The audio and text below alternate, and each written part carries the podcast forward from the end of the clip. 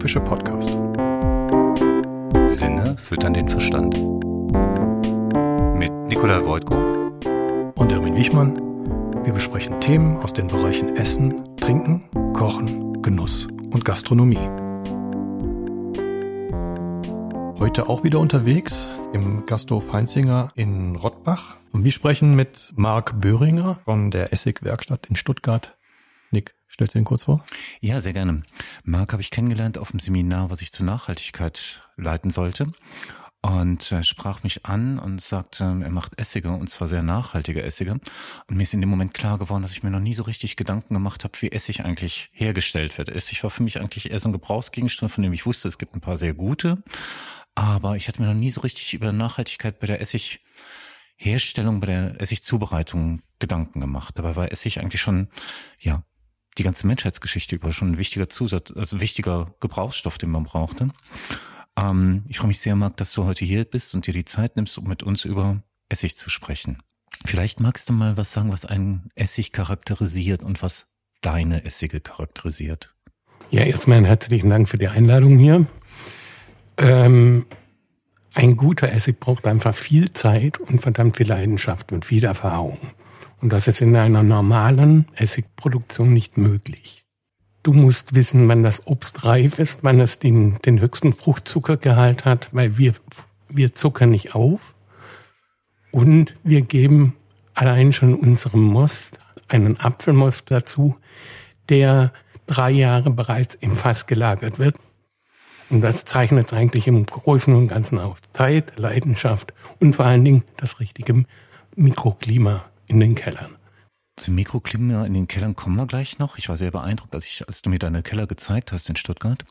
Ähm, vielleicht mal eine Frage zum Most und zum Alkohol. Wo ist da der Unterschied? Der Most ist letztendlich der vergorene Apfelsaft. Das ist der Alkohol. Und in der zweiten Fermentierung bekommst du dann aus dem vergorenen Apfelsaft, aus dem Most, also dem Apfelwein sozusagen, beginnst du dann mit der, in der zweiten Fermentierung mit den Essigbakterien, ich sage Essigkultur dazu, zu arbeiten. Und dann wird aus diesem alkoholischen Getränk Essig. Ja, das hatte ich früher mal gelernt. Also von, also von Obsthändlern, wenn man Obst nicht mehr verkaufen kann, dann geht's halt quasi in die Marmelade und das, was zu schlecht dafür ist, geht in Essig. Das sieht bei dir ganz anders aus. Du, du benutzt, also ich war bei dir, du hast mir das gezeigt, ähm, zum einen erhältst du dieses Kulturgut der Streuobstwiesen im städtischen Bereich ähm, und zum anderen legst du Wert auf erstklassige Ware. Warum? Was ist dem Geschmack letztendlich geschuldet? Du merkst, ob du ein schlechtes Obst oder ein Obst verarbeitest, was schon bereits Dallern hat oder schon angefault ist, indem du es schüttelst und dann mit der Maschine aufliest, oder ob du am Baum entsprechend von Hand auswählst, welche, A, welche Sorten du verwendest und B, mit welcher Güte. Und das schlägt sich nachher über die Jahre hinweg in dem Essig wieder. Das heißt, ich kann, ähm, ich kann das schmecken, ob das, ob das Obst gut ist oder nicht Richtig. im Essig. Mhm. Der Rohstoff, der Ausgangsrohstoff ist ganz entscheidend, auch bei der Fermentierung nachher, dass er nicht, dass er nicht kippt, in Anführungszeichen. Das heißt also, du nimmst quasi, du pflückst das Obst, was du verwendest für deine von Hand. von Hand. Das ist alles und, und lese am Baum bereits aus. Also mit dem Pflücken lese ich bereits aus. Das ist die erste, der erste Teil der Qualitätskontrolle. Das ist sehr, sehr zeitaufwendig bestimmt. Hm, da gehört verdammt viel Geduld dazu, ja, richtig. Gehört dazu auch, dann fangen wir doch mal an. Also wenn ich jetzt anfange, einen Essig zubereiten zu wollen in diesem Jahr, wir in diesem Herbst, Ah, dann heißt das doch in deiner Lesart, dass ich diesen Essig frühestens in 2026 probieren kann, richtig? Mm, unsere Essige sind 22 Jahre. 22 Jahre. Das heißt, wir rechnen ab der Produktion, also ab dem Mosten, drei Jahre für die, für die Produktion des Mostes und dann nochmal 19 bis 20 Jahre im entsprechenden Barrikfass. Das heißt, du machst, du machst wirklich eine, eine sehr lange Fasslagerung. Richtig. Um die Aromen des Holzes im Essig wieder zu spiegeln oder damit der Essig reift einfach? Mm, wir haben verschiedene Produktionsprozesse. Wir können einmal im entsprechenden Holzfass produzieren bereits. Aber dadurch, dass wir mit heimischen Kräutern, Beeren und Früchten entsprechend verfeinern, machen wir da eine Maischegärung. Und die Hochzeit findet erst nach 14 Jahren statt. Und erst wenn die Hochzeit abgeschl abgeschlossen ist, geht's ins Barrikfass für weitere sechs Jahre. Das heißt also, wenn ich jetzt heute die Äpfel pflücke, kann ich frühestens, wir haben jetzt 2022, kann ich frühestens in 2046 Richtig, ganz genau.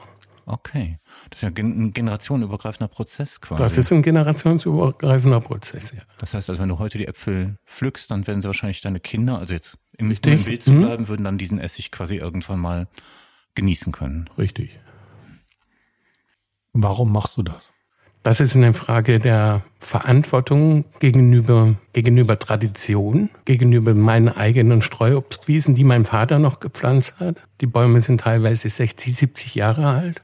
Und ich bin mit diesem Thema immer begleitend aufgewachsen. Und irgendwann habe ich festgestellt, es gibt eigentlich keinen schönen, guten Essig mehr, auch äh, Balsamico mehr, der nicht nach kalter Treppe schmeckt und nicht aufgezuckert ist.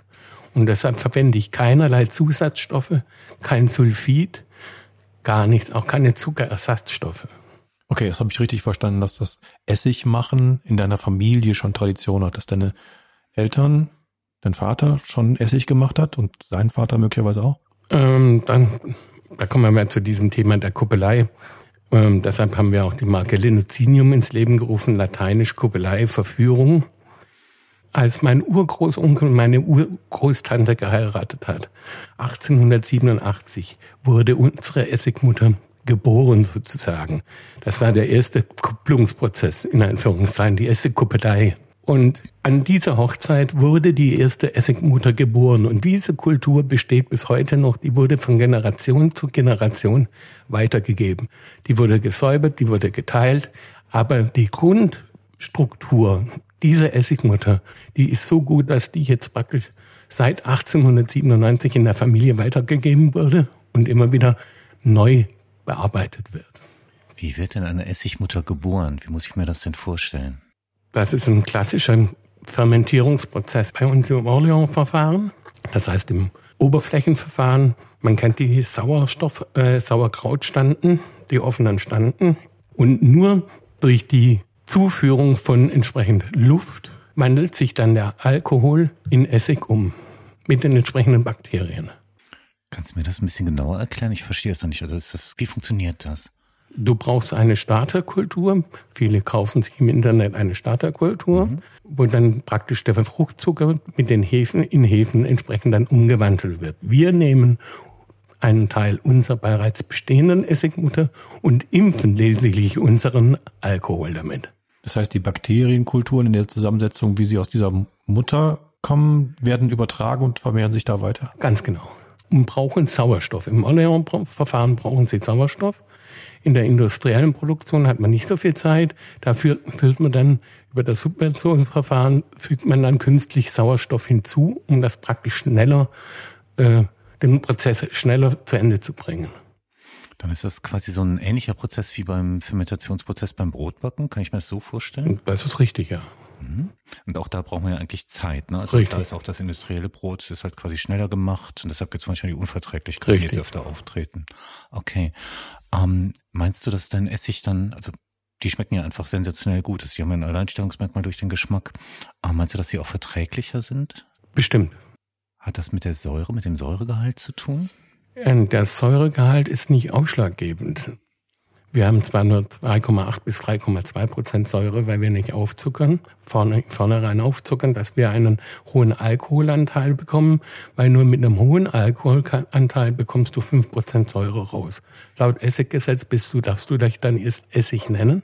Deshalb sind wir ein Aperitivessig. Ein Aperitivessig, das heißt also eher ein Essig, den, ich vom, vom Essen zu mir? Den kann man auch vorm Essen zu sich nehmen und das regt dann auch entsprechend den Appetit an. Aperitivessig bedeutet, der Säuregehalt ist geringer. Der Säuregehalt ist geringer, weil da im Ausgangsprodukt, also in dem Apfelmost, also beim Wein würde man sagen, weniger Öchsle drin sind. Wie kommst du zu den Ideen, zu den Zusätzen, ähm, die du in den Essig mit einführst? Das sind ähm, Parfum-Flakons, in denen du den Essig unter die Leute bringst. Und ähm, es gibt ganz viele verschiedene Sorten, ganz viele verschiedene Ausprägungen. Wie, wie gehst du daran? Wie, wie kreierst du die? Das ist jetzt genau das Thema wieder Kuppelei. Diese Grundprodukte, die einzelnen Grundprodukte auf dem Teller müssen alle für sich schmecken. Und da braucht es dann keine Dominanz von einer Säure oder von einer Süße, sondern es braucht einfach einen entsprechenden Ausgleich, einen Booster. Und deshalb nennen wir das auch die Stuttgarter Sphärenklänge, weil wir einfach verschiedene Geschmacksrichtungen ansprechen und einfach in eine neue Dimension führen. Wir wollen auch entsprechend aufklären.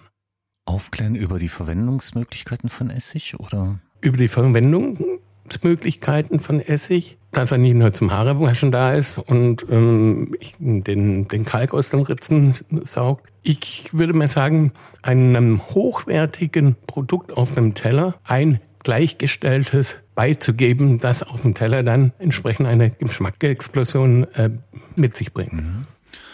Ich habe durch dich auch erst kennengelernt, Essig neu zu denken, muss ich sagen. Also für mich war früher quasi so eine klassische Vinaigrette halt irgendwie Senf, Essig, Öl und ein paar Gewürze, je nachdem. Und bei deinen Essigen habe ich gemerkt, also die möchte ich gar nicht mit was anderem vermischen unbedingt. Also die möchte ich pur genießen oder halt wirklich tröpfchenweise zielgerichtet einsetzen auf Speisen. Also ähm, das war für mich was sehr Neues. Also mir, für mich war auch bis dahin unbekannt, dass man quasi Essig sprühen kann wie ein Parfum. Also deshalb sind die auch in diesen Flakons, ähm, weil die sehr intensiv sind. Also intensiv im, im Sinne von ähm, ja, dass, sie, dass du halt wenig brauchst, um, um halt einen Akkord zu setzen, einen ganz verblüffenden Akkord. Genau deshalb auch dieses Thema Sphärenklänge. Ja. ja. Das war vielleicht beruflich bedingt. Ich äh, habe in meinem Leben viele Unternehmensberatung gemacht. Ich war Banker, ich war Investmentbanker und äh, war in vielen, vielen, vielen schönen, tollen Läden, guten Restaurants essen. Und habe festgestellt, dass das auf dem Teller meistens dann durch die Zugabe einer XYZ wie die Vinaigrette, auch wenn die selber gemacht wurde, dass das Essen einfach dann nicht den Geschmack darstellt, dass es eigentlich darstellen sollte, weil dieser Booster praktisch den Grundgeschmack eines guten Stücks Fleisch, eines guten Stücks Gemüse einfach übertüncht. Eine Sauce Hollandaise mit einem Spargel schmeckt nur nach Sauce Hollandaise. Und dann bist du quasi über den Umweg des von guten Speiserestaurants darauf gekommen, dass hier eigentlich die Zutat Essig fehlt oder nicht berücksichtigt wird? Die Zutat Essig ist da, aber nicht in der Qualität der Grundprodukte, die die dort einsetzen. Ich schließe letztendlich den Kreis der Aromenkomposition mit dem Essig, der zu den Grundprodukten entsprechend passt. Also dann könnte man sagen, quasi vor 20 Jahren fing die Debatte an um gutes Olivenöl. Das ist ja immer noch weitergegangen. Da haben sich Köche auch mit beschäftigt. Welches Öl nehme ich wofür? In welchem Zusammenhang? Wie verwende ich das? Dann ist also dein Essig das neue Öl, richtig? Ich würde mal sagen, ich habe, ich habe äh, mit dem, was ich mache, mit der Passion, die ich habe, einen gewissen Gedankenprozess in der Gastronomie angestoßen. Wer sind deine Kunden? Ich formuliere jetzt mal so, Geschmacksenthusiasten. Also breit gefächert. Also ich kann auch als Privatperson deinen Essig kaufen. Selbstverständlich. Jeder, der das Produkt versteht, damit umzugehen weiß, ist gerne willkommen. Aber man muss es, glaube ich, auch als was Wertvolles sehen bei der langen Reifezeit, die man, die man dabei hat. Richtig. Deshalb schließen wir auch einen Ver Vertrieb im Lebensmitteleinzelhandel oder im Feinkostgeschäft aus. Weil auch zu diesem Essig, Essig muss man verstehen. Essig ist Leidenschaft. Essig ist eine Story, die sich auf dem Teller wieder fortsetzt. Also letztendlich von der Wurzel, von den Bäumen, die wir pflegen, von der Baumpflege, vom Schnitt bis hin ins Glas, alles Handarbeit. Das heißt also auch bei den, bei den Flächen, die du bewirtschaftest, machst du alles aus in Handarbeit? Alles in Handarbeit. Ich möchte gerne so einen, um, ähm, einen Überblick davon, von welchen Mengen wir denn hier überhaupt sprechen? Wie, wie? Wir, wir sprechen da von ganz kleinen Mengen. Wir sprechen ungefähr von einem Fass, einem, Bar einem Barrikfass pro Jahr. Sagst du mal, wie groß ein Barrikfass ist? 225. 225 Liter Fassungsvermögen im Jahr. Ja. Mhm. Und dafür werden wie viel Äpfel verarbeitet? Machst du, Äp machst du Essig nur aus Äpfeln oder? Nur aus reinen äh, alten Sorten Stuttgarter Streuobstwiesen. Wie viele Äpfel verarbeitest du dafür so einfach? Mhm, du musst den Ausschuss berechnen. Wir haben ungefähr 70 bis 75 Prozent Ausschuss in dem langen Fermentierungsprozess. Das heißt also, du musst 600 Liter ansetzen. Das heißt, du brauchst ungefähr so eine Tonne bis 1,2 Tonnen Rohware, um nachher 225 Liter ähm, qualitativ hochwertigen Essig im Sinne der Stuttgarter Sphärenklänge dann auf den Teller zaubern zu können. Plus die Reifezeit dann. Plus die Reifezeit. Das heißt, du hast dann auch, du hast nicht nur einen Keller, wo das, ähm, wo, wo der Essig beginnt zu reifen, sondern wo auch diese Fässer über äh, Jahrzehnte lagern können. Wir haben insgesamt im Stuttgarter Raum sieben tiefe Keller, die alle ein unterschiedliches Mikroklima haben, weil das ist entscheidend. Kannst du was dazu sagen, was da das Entscheidende ist an den unterschiedlichen Mikroklimaten? Das ist einmal die Temperaturbeständigkeit zwischen 8 und 12 Grad das ganze Jahr. Deshalb auch tief. Und dann sollte kein Schimmelbefall sein. Es sollten unmöglichst naturbelassen äh, und gut durchlüftet. So quasi sehr alte Bauten. Richtig. Mhm. So richtig schöne alte tiefe Keller. Und alles andere macht die Nase. Ich gehe in den Keller rein und ich rieche sofort, passt's oder passt's nicht. Also es muss eine Art von Modrigkeit sein? Mm, es darf keine Art, es darf ruhig eine Art von Modrigkeit sein, aber keine Modrigkeit im Sinne von Fäulnis, im, im Sinne von Pilz- oder Schimmelbefall. Das ist Gift. Mhm. Und dann suchst du den, äh, den richtigen Keller für den richtigen Jahrgang aus? Richtig. Wir setzen in dem Prozess praktisch achtmal nur im Keller um und langen das Produkt, wenn ich so sagen darf, oder nehmen insgesamt 25 Mal an. 25 einzelne Hand, Handgriffe sind das dann? 25 verschiedene Produktionsprozesse und Handgriffe, bis das Ding letztendlich dann da ist, wo es hin soll. Mhm. Und dann haben wir quasi eine Art Essigparfum, wenn man so möchte. Kann man so sagen, ja. Mhm. Du sagst ja, du gehst nicht über den Vertrieb. Möchtest du deine Kunden persönlich kennenlernen? Möchtest du wissen, an wen dein Essig geht? Bislang habe ich alle Kunden über den persönlichen Kontakt kennengelernt und ich möchte jeden Kunden erstmal persönlich kennenlernen und dessen Einstellungen, um zu sehen, passt er zu dem Produkt oder passt er nicht zu dem Produkt. Wenn einer sich leisten kann und sagt, naja, ich nehme das für Linsen mit Spätzle, dann soll er für Linsen mit Spätzle nehmen, wenn er meint, dass das genau für sein Gericht passt, in Ordnung. Aber ich möchte nicht, dass einer in in Belgien äh, das über die Pommes lernt. Dann ist ja auch, sagen wir mal, in der, in der Art, in der Verarbeitungszeit, in der Reifezeit ist ja dann dein Essig auch vergleichbar mit dem Produktionsprozess von den modernen Essigen, von den, von den guten, von den langgereiften. Ist das richtig? Die dann ja auch ähnlich teuer sind. Ähm, in Anführungszeichen ähnlich, aber ähm, doch grundverschieden weil wir arbeiten ja auf Apfel, auf einer Apfelbasis und in, der Auswahl der entsprechenden Apfelsorten, die wir praktisch schon vom Baumhaus entspre entsprechend mischen zu dem Grundprodukt, zu dem Apfelwein, zu dem Most. Wir kochen auch nicht ein und zuckern auch nicht auf. Und das ist dann genau der entscheidende Faktor. Auch deshalb haben wir auch keine große Viskosität, weil wir nicht einkochen. Mhm. Verstehe. Also dann, deshalb sehen die Essige anders aus. Das fühlt sich auch anders an. Hm? Wir ziehen auch von Hand ab mhm. und haben deshalb ein klares Produkt ungefiltert und sind deshalb auch 100% vegan. Und für Diabetiker natürlich geeignet. Hörst du Musik beim Essig machen? Nein. Was hat denn Essig für dich mit Musik zu tun? Essig ist für mich Musik auf dem Gaumen. Das ist ein sehr schönes Schlusswort, finde ich. Essig, Sphärenklänge, Essig in einer neuen Dimension. Vielen Dank, Marc, dass du bei uns warst. Herzlichen Dank. Danke für deine Zeit.